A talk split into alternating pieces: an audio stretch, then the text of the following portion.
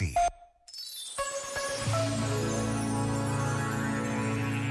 O nosso grande pensador Pedro Lourenço escreveu: A obra de arte vale pela densidade do silêncio que nos impõe.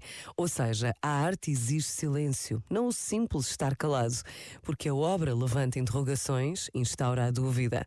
Na obra de arte podemos encontrar-nos a nós próprios, como um espelho. Perante a obra de arte de outro, podemos descobrir a verdade de nós próprios. Pensa nisto e bom dia. Este momento está disponível em podcast no site e na app da RGF.